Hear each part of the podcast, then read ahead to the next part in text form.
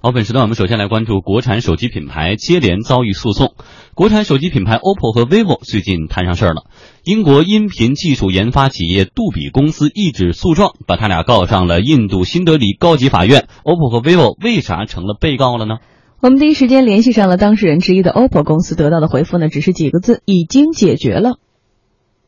最新进展就是我们的产品在印度啊正式正常销售啊，没有受到影响。那么更详细的情况呢？我们来听一听值班编辑西雨的梳理。西雨，嗯，好的，富江，杜比公司呢是在印度起诉这两家公司侵权，目前是确有此事，不过是否构成了侵权，当地的法院还没有判决。根据一些印度媒体报道呢，案件的核心是在于杜比公司享有一份独特的音频专有技术，而其他公司如果要使用的话，必须要向这个杜比支付相关的专利许可费。杜比公司声称，这两家智能手机厂商在经过谈判之后，仍然拒绝向杜比公司缴纳相关的专利许可费。目前，这个印度的法院已经做出了初步的判决，OPPO 和 vivo 两家公司需要在每个月结束之后，下一个月的第五天，向杜比公司提供使用了侵权技术设备的详细的制造、销售和进口的数据。此外呢，这两家公司还需要在每个月的第八天，按照每部手机三十四卢比的价格，约合人民币三块四毛三，向杜比来支付专利授权费。OPPO 和 vivo 向法院表示，愿意继续与杜比公司进行专利许可条款的谈判。目前更进一步的这个谈判结呃判决结果是没有出来，在法院作出判决之前，vivo 和 OPPO 可以继续制造、销售和进口他们的产品。附加。好，谢谢新宇带来的介绍。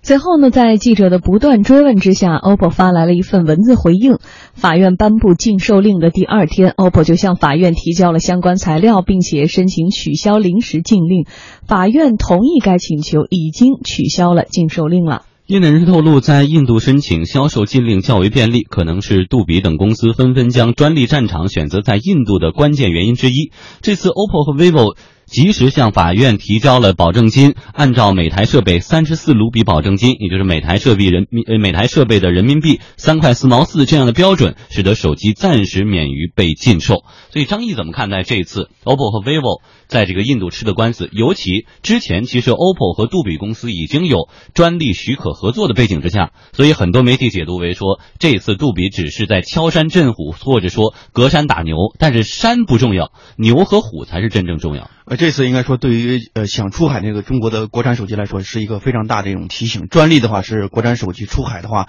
最大的一道坎，而且这次倒可能是折在了印度市场，那么下一回可能折到其他的市场。印度这国家非常有意思，我记得我有一年去印度的时候，当时哎有那么好几天吃不着猪肉，为什么呢？他当地啊就是呃有一个禁令，就是在禁令这个词儿在印度特别特别的普遍，就是他经常违法禁令，呃什么五碘盐的禁令啦，呃什么那个柴油车进口的禁令啦，呃什么黄金进口的禁令啦，啊最近是货币的禁令，因为他取消了五百和一千的那个印度卢卢比嘛，卢比对，就有很多禁令特别多啊，还有个很奇葩的禁令就是什么禁止女性呃做化妆。比如影视圈里面，哎，我上电视台做节目之前，哎，要化妆什么的。这个女性啊，你只能给我捯饬她头发，你不能给我化妆。你要化化妆的话就违法。这个禁令存在六十多年了啊！不让化妆挺好的，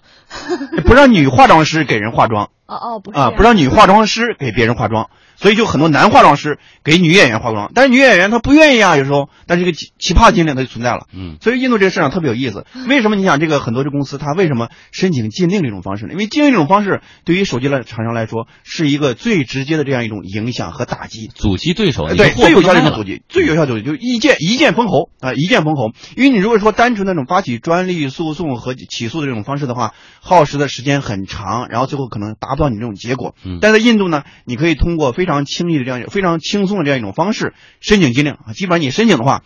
最高法就会支持你啊。那一旦禁令的话，就意味着什么呢？你这手机可能就短期内就卖不了了。而且呢，印度它这个禁令啊，很多时候它随意性比较大，可能最短禁令一天、两天。都有可能，长的呢可能六十年都有可能，所以就很好玩，很有意思。所以这次也是刚这个出了禁令以后，马上协调完了以后，禁令就取消了。对，说白，你只要把钱给人就行了嘛。你看当时那个小米被爱立信诉讼的时候，当时也是通过这种方式嘛，你一台手机基本上要给人十块钱嘛，啊，这样一种专利费。专利绝对是国产手机，包括国产手机在内的中国制造走向海外的最大的一道坎儿。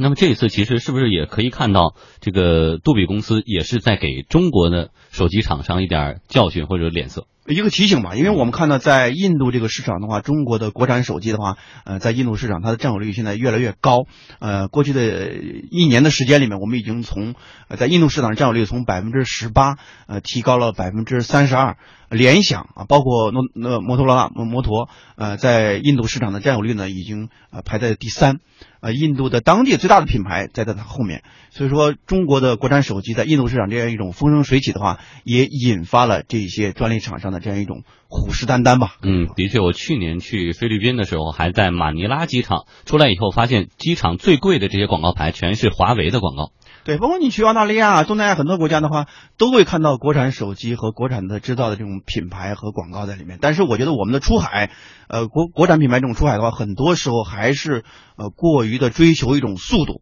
而不是一种稳健。如果过于过于追求速度的话，就很可能会在你意想不到的一些地方去摔跤。嗯，刚才说到了 OPPO 和 vivo 哈，其实这个国产的手机品牌小米、金立、一加等等，以及印度本土智能手机厂商 Micromax、Index 等等，也都卷入过智能手机专利侵权的风波当中。一四年十二月，因为涉嫌了侵犯爱立信所拥有的 ARM、eDGE、三 G 等相关技术等八项专利，小米呢在印度被爱立信诉至了印度德里高等法院。在此之前呢，金立已经卷入了与爱立信的专利诉讼纠纷当中。据中国政法大学知识产权研究中心特约研究员李俊慧介绍，金立和小米被爱立信起诉，诉讼的重点在于通信专利；而 OPPO 和 vivo 被杜比起诉，诉讼的关键点在于音频专利许可。之前这个金立和小米在这个印度被诉的话，应该是说是爱立信对他们自己发起的这样一个专利侵权诉讼。那这两个，包括现在这个 OPPO、OVO 的一个诉讼。从诉讼这个发起的主体来讲是不一样的，前者是这样一个爱立信公司嘛，或者是这个杜比公司嘛，一个是做通信技术的，一个是做这个，然后这个音频音效技术的，两个不同的类型的厂商，它所在这个手机的领域中的这个价值也是不一样的。打个比方来说的话，如果手机它不能通信的话，那它就不再是手机了嘛。但是你手机的音频处理方面的一些应用和这个特效的这样一个处置的话，应该来说它在这个。手机所占的比重是不一样的。由于国内的智能手机市场日趋饱和，出海国外呢，这种市场已经成为了业界共识。印度市场啊，因为人口众多，成为了众多的国产手机厂商争相进入的市场之一。包括华为、联想、小米、OPPO、vivo、金立等众多的国产厂商啊，都已经进军了印度市场，并且呢，成为了印度市场的大赢家。而专利纠纷也一直是国产手机厂商绕不过去的坎儿。虽然提升专利储备的发展模式投入巨大，而且见效周期长，但是如果国内企业无法构建自己的专业壁垒，要走向海外市场，要面临着更多的壁垒。这个短板，国内厂商虽然已经晚了一步，但是早晚得补回来。此外呢，研究员李军慧还建议说，要根据不同国家、不同市场的具体情况，建立针对性的处理机制。我觉得可能是根据他们所要进。入的这个地区或者地域或者国家不同的话，可能需要采取不同的策略，因为可能每个国家的这个专利的这样一个呃保护的这个程度是不太一样的，包括当地的这些一些诉讼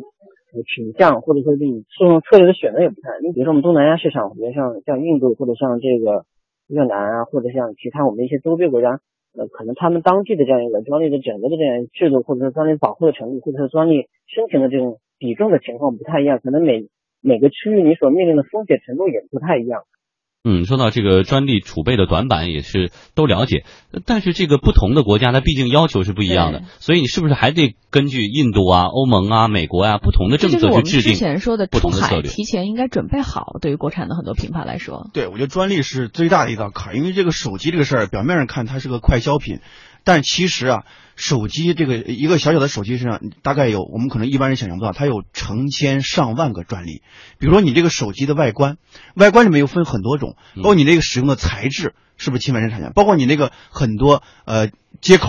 啊传感器，任何一个平台，任何一个摆放，包括你的操作系统、应用、内存，很多很多的环节，我一开始我也不知道，后来我请教专家之后，专家告诉我，成千上万个专利。你看，安卓系统是这个图案解锁的，对苹果到现在都不能用这个图案解锁的，因为这个已经是专利了。对，我看最近的新闻也是苹果刚发布的，就是什么呢？苹果它已经申请了一个折叠手机的这样一种专利，那可能就意味着以后的 iPhone 八、iPhone 九有可能是折叠版的。折叠版的话，也是它这个新的专利。那以前的翻盖手机要给他交钱，就他现他呃，就一个月之内他申请了一个专利了，这个专利可能就是他的一个专利了。所以说，小小的手机啊，其实里面坑很多，bug 也很多，这种壁垒也特别特别多。那么中国企业怎么去加高这个壁垒呢？第一种方式就是通过自主创新这种方式，这种方式呢，华为做的是最好的，它一年储备的专利数非常非常的多。还有一种方式就是整合的创新，比如说通过并购这种方式。你想最典型就是联想通过并购摩托，然后把摩托的那种核心的技术和更多的这种专利能够整合过来，这是双方谈判的时候非常重要一个前提和要素。那么如果我整合摩托的话，你一定要把这些核心的专利和技术拿来啊，拿来主义，我可以共享的。专利费一次交齐了。啊，对，就是这样的话就一劳永逸了嘛。所以你看，现在联想在海外这种拓展的话，相对比较顺畅一些，包括华为。所以说，虽然在国内市场，你像 OPPO 啊、vivo 啊发展的非常的快，但是一旦走向海外之后，他们的很多短板就出现了。包括最近，微信在美国也被起诉了，就是来自澳大利亚的一个供应商、一个科技公司也起诉微信了，说你的外观啊、界面啊很多方面也拷贝了我，要要起诉他。这个这个公司呢是个经常起诉别人的公司，他当年曾经起起诉过微软，最后微软把官司输掉了，赔了多少钱呢？将近四亿美元。所以说，不管是微信也好，还是我们的手机制造厂商也好，在出海的过程之中，一定要把专利这个事儿夯得非常的结实，这样的话呢，才能够保障你的一路畅通。嗯，短板还是要补回来的哈。好，这一时段谢谢张毅带来的点评。